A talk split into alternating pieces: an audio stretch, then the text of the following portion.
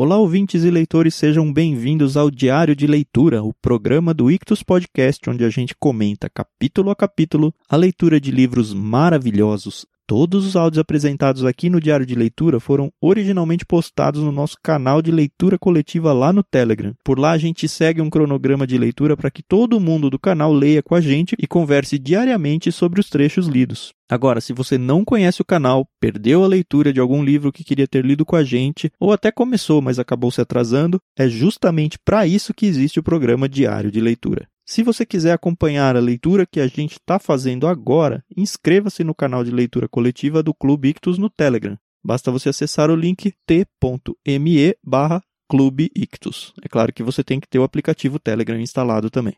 A participação é gratuita, pode ficar tranquilo. Sem mais delongas, fique agora com os comentários de mais um trecho do livro Grande Sertão Veredas, de João Guimarães Rosa.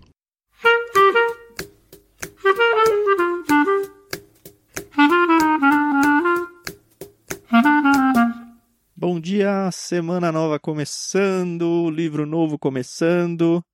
Que livro legal, hein, Carol? Tudo novo menos a gente, né, Thiago? Bom dia, pessoal. Estamos muito animados, mais uma semana se iniciando com um livro sensacional. Nossa, eu realmente enfatizei porque tá sendo Porque muito é, né? legal. É.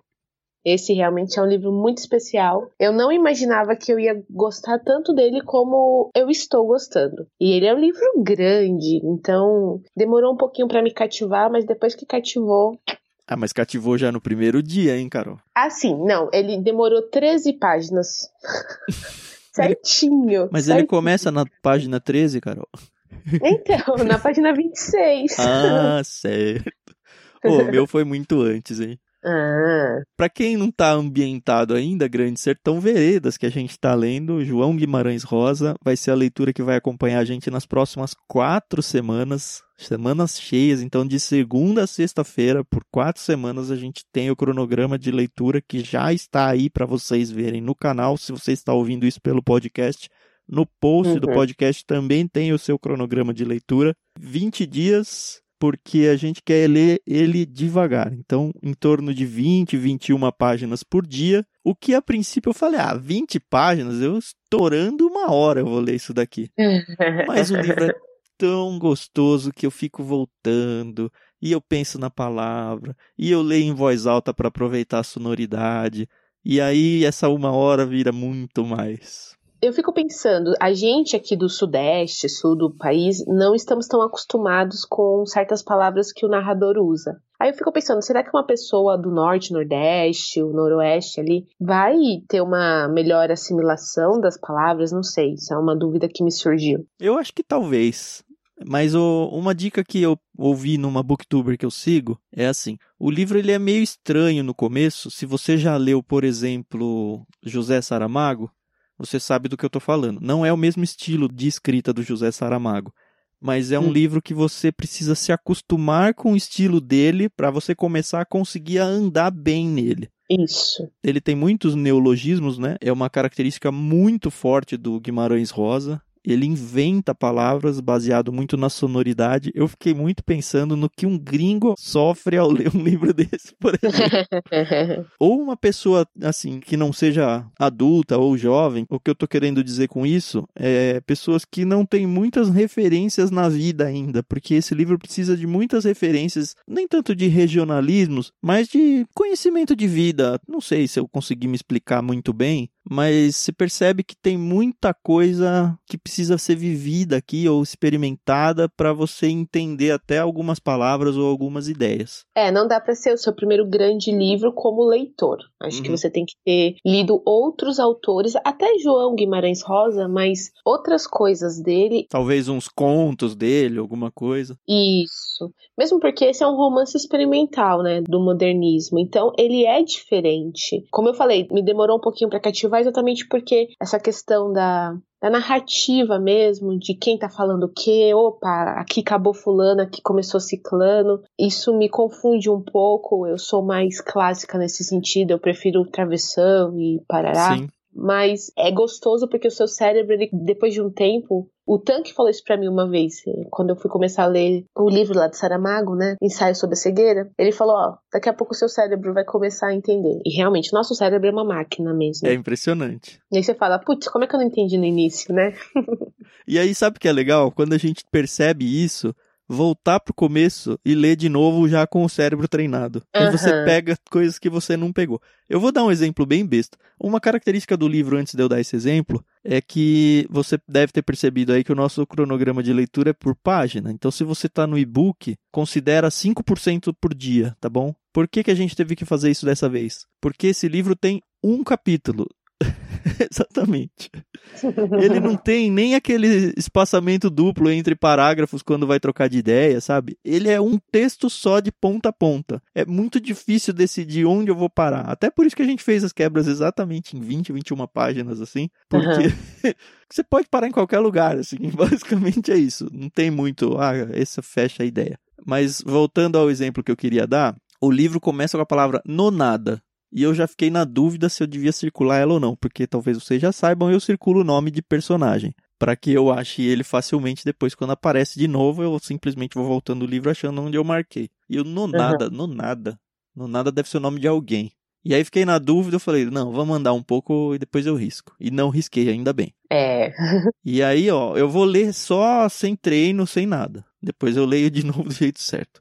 No nada, tiros que o Senhor ouviu foram de briga de homem não, Deus esteja. Alvejei mira em árvore, no quintal, no baixo do córrego, por meu acerto, todo dia isso faço, gosto, desde mal em minha mocidade. Daí vieram me chamar, causa de um bezerro, um bezerro branco, erroso, os olhos de nem ser, civil e com máscara de cachorro.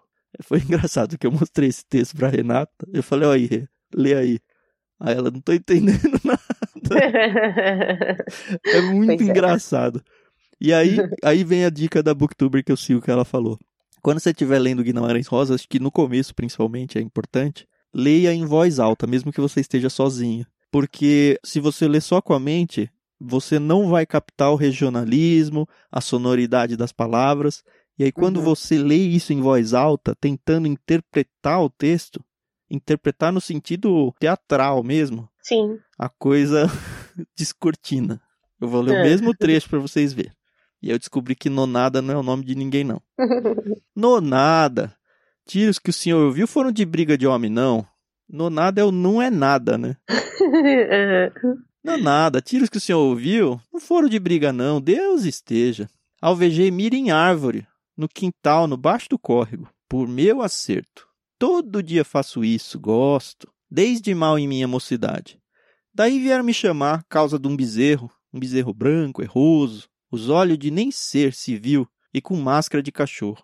E aí você percebe que é um cara, um caipira, mas na verdade é um sertanejo, né, que a gente vai descobrir Isso. aqui, que tá velho, aos poucos ele vai se você percebe que ele tá numa conversa com um doutor aí, um senhor importante. Até onde a gente chegou, não, não, revelou quem é essa pessoa ainda. E aliás, não revelou nem o nome do narrador, mas o livro é contado Isso. em primeira pessoa por esse cara. E ele tá conversando já velho sobre coisas do passado que ele viveu no sertão. Esse senhor aí, esse doutor, ele tá querendo, pelo que eu entendi, colher muitas informações, porque ele tá querendo desbravar o sertão ou alguma coisa do tipo. E esse uhum. narrador aí, que a gente ainda não sabe quem é, tá contando um pouco sobre a vida dele, sobre como é no sertão, sobre uns causos da vida. E aí vai se descortinando a história. Exato. Eu acho que a gente vai ter que falar um pouco diferente do que a gente tem falado nos outros livros. Talvez não simplesmente resumindo o livro, mas contando um pouco do que foi a nossa experiência de leitura. Tá certo. Então, assim, eu também tive essa primeira experiência que o Thiago falou. Eu fiquei, que que é nonada, senhor? Mas aí, depois, quando eu entendi que era a forma que ele estava narrando, aí, ok, é não nada. Enfim, mas assim, esse jagunço, né? Eu já consegui identificar logo de cara que era um jagunço. É, eu demorei demais para chegar nessa informação de que o narrador é um jagunço. Era, é, é um ex-jagunço, né? Isso. E aí é muito engraçado porque ele tá contando aqui o que, ao meu entender, são vários causos que ele viveu enquanto ele era jagunço. E ele tá contando também de pessoas e homens que ele teve que enfrentar ou que ele trabalhou em certas situações. Enfim, eu acho muito legal a forma como. Porque assim, deixa eu te contar. O nordestino, e minha família toda é nordestina, ele tem essa mania de quando ele conta uma história, é como se você já conhecesse as pessoas, entendeu? Mesmo que você não conheça, ele não tá muito preocupado se você conhece, entendeu? Uhum. E esse narrador faz exatamente isso. Mas eu quero falar isso de uma forma que não soe ruim, entendeu? O autor, ele, por ser um sertanejo, e eu acho que isso é uma característica muito do povo do Nordeste do Brasil. Minha família toda é nordestina. E digo nós porque eu e minhas irmãs nascemos em São Paulo. Mas meus pais, avós, tios, primas são do Rio Grande do Norte. Uhum. E quando eles contam os causos deles, eles não estão preocupados se você conhece a pessoa que ele vai falar. Ele só chega e fala: ah, Maria Betânia, filha de João, faleceu. E você fica, nossa, puxa, mas quem é Maria Betânia? Ah, filha de João, já te disse.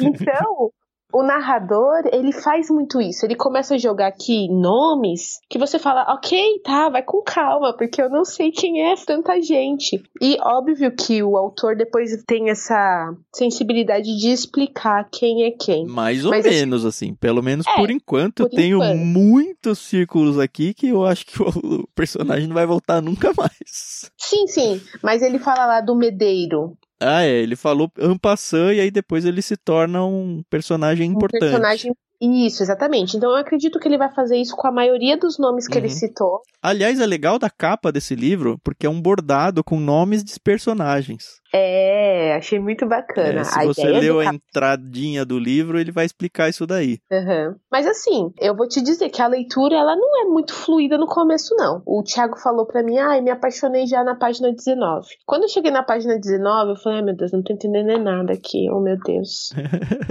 Mas é que eu fui muito devagarzinho. Olha, eu fiz uma coisa que há muito tempo eu não fazia com um livro. Eu fiquei é. rindo, rindo, rindo, rindo alto. E assim, não foi nenhuma piada. Foi pela situação, pelo regionalismo. E sabe quando eu tava com uma vontade louca de contar para alguém? Olha isso, pra pessoa rir comigo. Mas eu não contava porque justamente eu sabia que se eu simplesmente lesse aquilo sem que a pessoa tivesse caminhado o livro comigo, ela ia falar: e aí, que graça que tem é.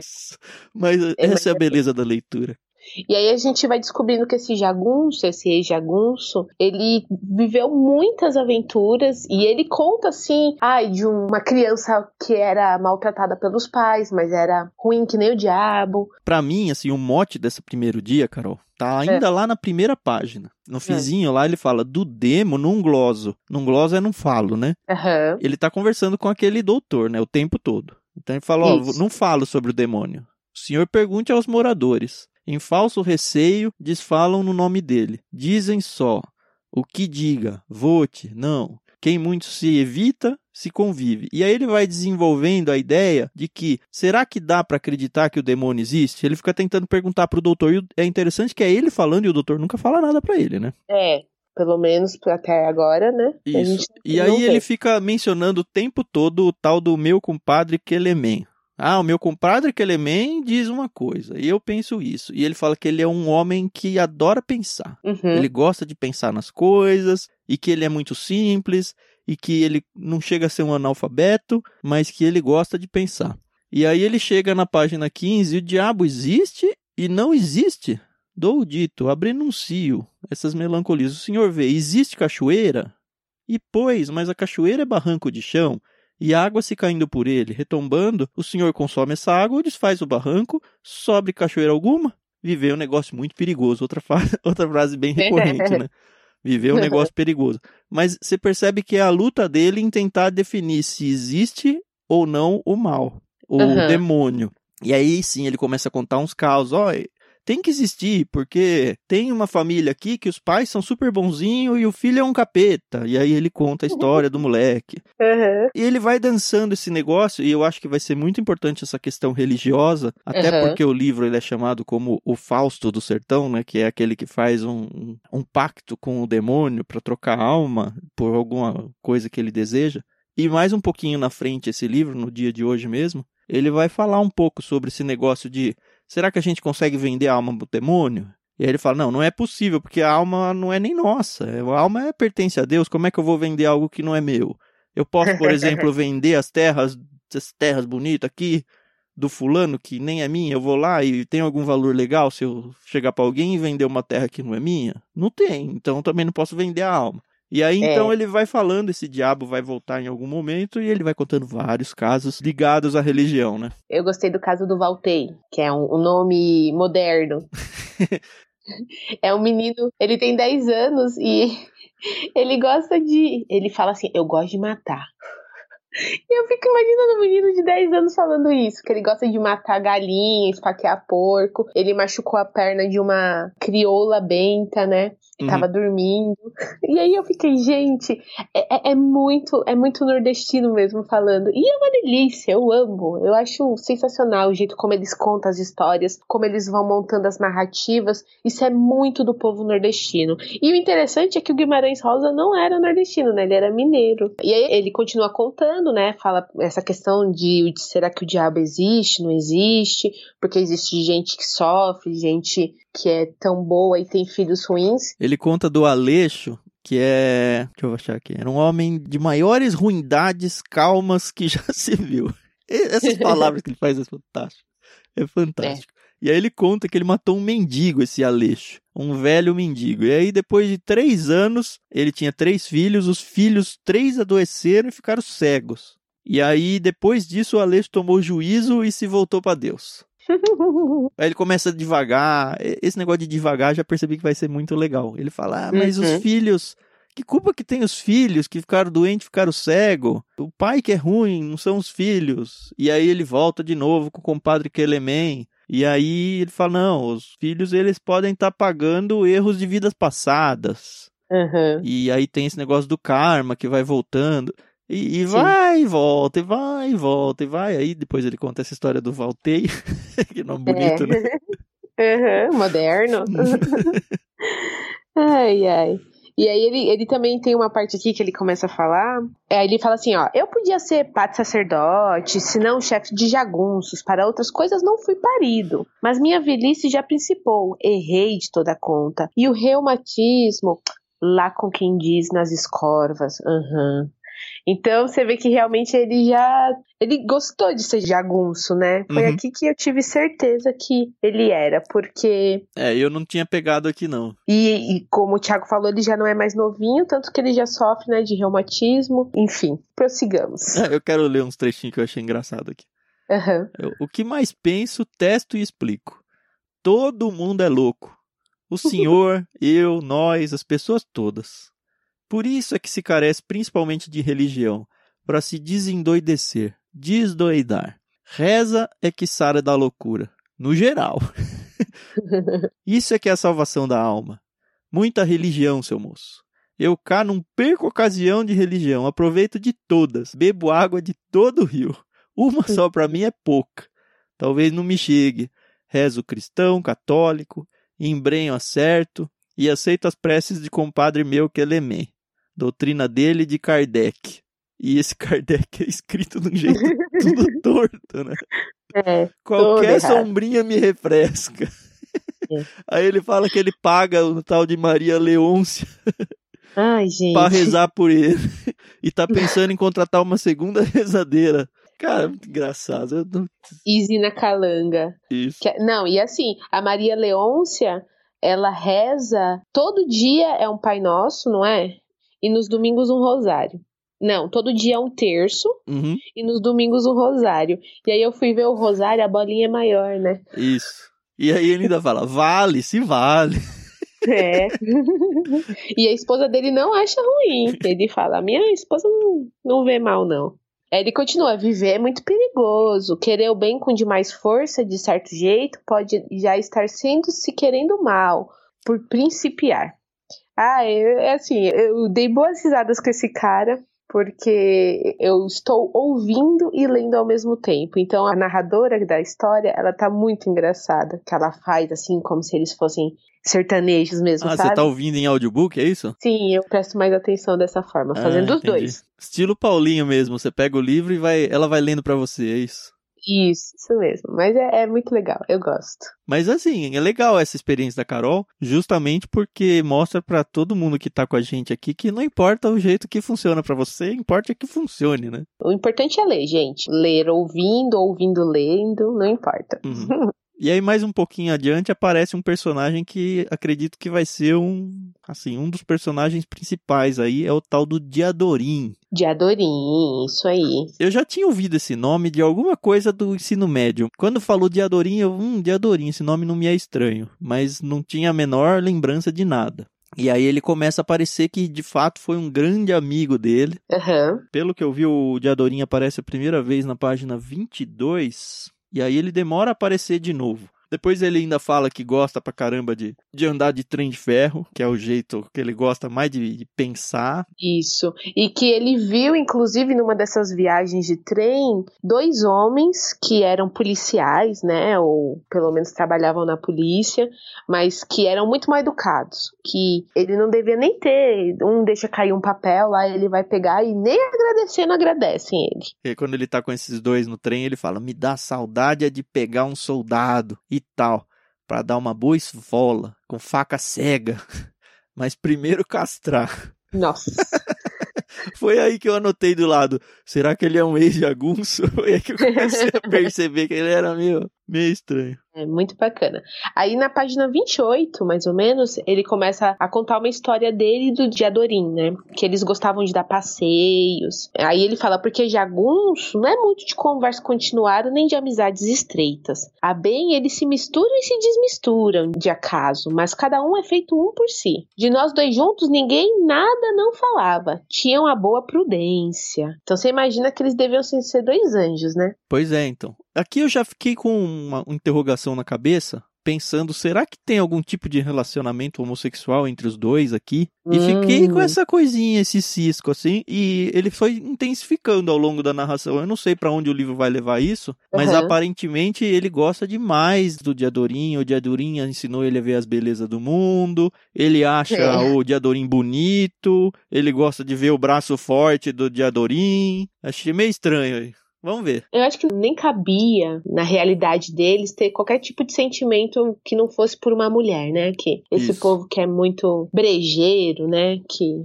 não pode, não, essas coisas realmente para eles é horrível.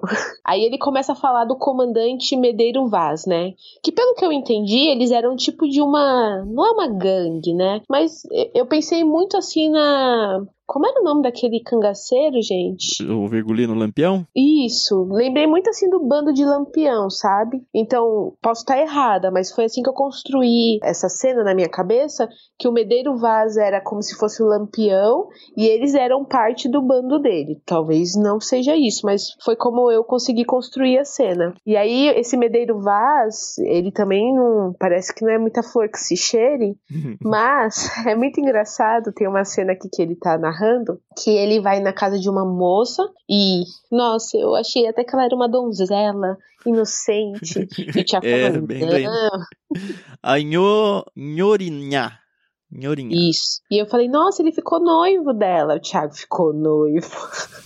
Ela era prostituta, a mãe dela, Ana dos Usa, Ó, minha é. mãe, é, mãe dela chegou, uma velha arregalada, por nome Ana dos Usa, falada de ser filha de ciganos e dona adivinhadora de boa ou má sorte da gente. Naquele sertão, essa dispôs de muita virtude.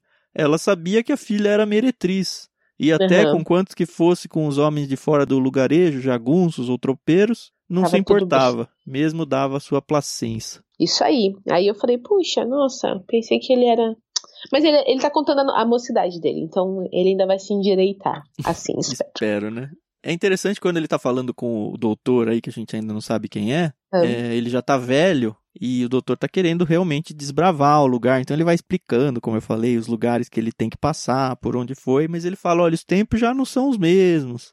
Hoje já não tem mais aquele negócio da jagunçagem, assim. É. Já, já tá mais leve a coisa, as gerações estão passando e a poeira tá sentando, sabe? Agora não é tudo na bala mais. Pois é, é antigamente, né, no Nordeste não tem mais isso, mas antigamente era, vou pegar peixeira, ou vai ser tudo no tiro, E ainda bem que mudou, né? Porque é complicado. É, a gente só não ia saber viver ou teria aprendido diferente, mas. É. A realidade do livro é essa. E aí ele conversa, enfim, ele vai ter um intercurso sexual com a tal da Nhorinha. Uhum. Ele pega sorte com a mãe dela, a Ana dos Usa, e ela conta para ele que, ó, vocês estão indo para um lugar aí, um tal do Liso do Sussuarão, eu tô sabendo isso porque o Medeiro Vaz falou que vai para lá. Uhum. E ele fala: Ixi, mas lá não tem nada, lá é um deserto.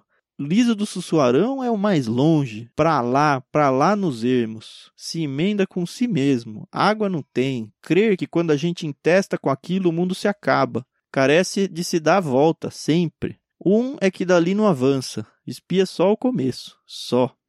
E aí ele fica meio angustiado, porque mesmo sendo um grupo de bandoleiros aí e tal, cara, não dá para passar aquele lugar ali. Não, e ele fala, eu não acreditei nela, porque até onde eu sabia a gente tava indo lá para Serras das Araras. Uhum. E aí ele dá meio que um, uma prensa nela, e ela fala, oxe, mas não tô dizendo, foi o que o Medeiro Vaz me disse. Olha, você viu que sotaque legal, Carol? pois é. E aí ele vai falar com o Diadorim, e fala, ó, oh, fui conversar lá com essa mulher e ela me falou isso, na certeza de que o Diadorim ia estar tá no mesmo desespero dele. Ele fala, ah, eu já sabia disso. O Medeiro Vaz me falou. Uhum. Ele fica meio enciumado, né? Porque ele fala, oxe, por que, que o Diadorim sabia? Eu não, será que ele é melhor que eu, né? E como ele tinha essa relação muito íntima com o Diadorim, até fala antes que o Diadorim é quem lavava a roupa dele, né? Duas camisas, um paletó e uma calça, e uma outra camisa nova de bulgariana. E aí ele fala, por que, que ele sabia? Eu não, não gostei disso, não. E aí ele ainda fala assim, mas ciúmes é mais curioso do que só pitado que o amor. Coração da gente, o escuro, escuros. E aí o Diadorim fica bravo, porque a mulher dedurou, né? Boca murcha aí. Essa velha Ana dos Usos é que inferno e não se serve. Das perguntas que Medeiro Vaz fez, ela tirou por tino a atenção dele. E não devia ter falado as pausas. Essa carece de morrer, pra não ser de... pra não ser leleira. É, fofoqueira, né? Chega de lero, né? E aí ele fala, o Diadorim era assim, matar, se matava, era para ser um preparo, na faca. E aí ele, o próprio narrador, ele fica, ih, eu não quero ter que voltar lá para matar, será que vai mandar eu ir lá? E eu parei a minha leitura aí, porque estamos na página 33. Exato, então vamos descobrir se Dona Ana Zuzuna vai morrer. E é isso, o livro tá muito divertido. De verdade, se você tá lendo, lê com calma, vai degustando, sentindo a sonoridade, sentindo as palavras. Certeza que se você tiver na mesma vibe que a gente, você vai rir muito aqui, vai é muito engraçado. Tá muito legal. Uhum. Ah, então amanhã a gente volta com aí mais algumas páginas, né? Não dá pra dizer segundo capítulo, mas também agora fiquei curiosa. Vou terminar a gravação aqui para voltar a ler. É isso aí, então até amanhã a gente volta com Grande Sertão Veredas. Espero que você esteja com a gente, esteja curtindo o livro e que a gente tenha ajudado você a se ambientar um pouquinho nessa história. Isso aí, pessoal. Até amanhã. Até amanhã.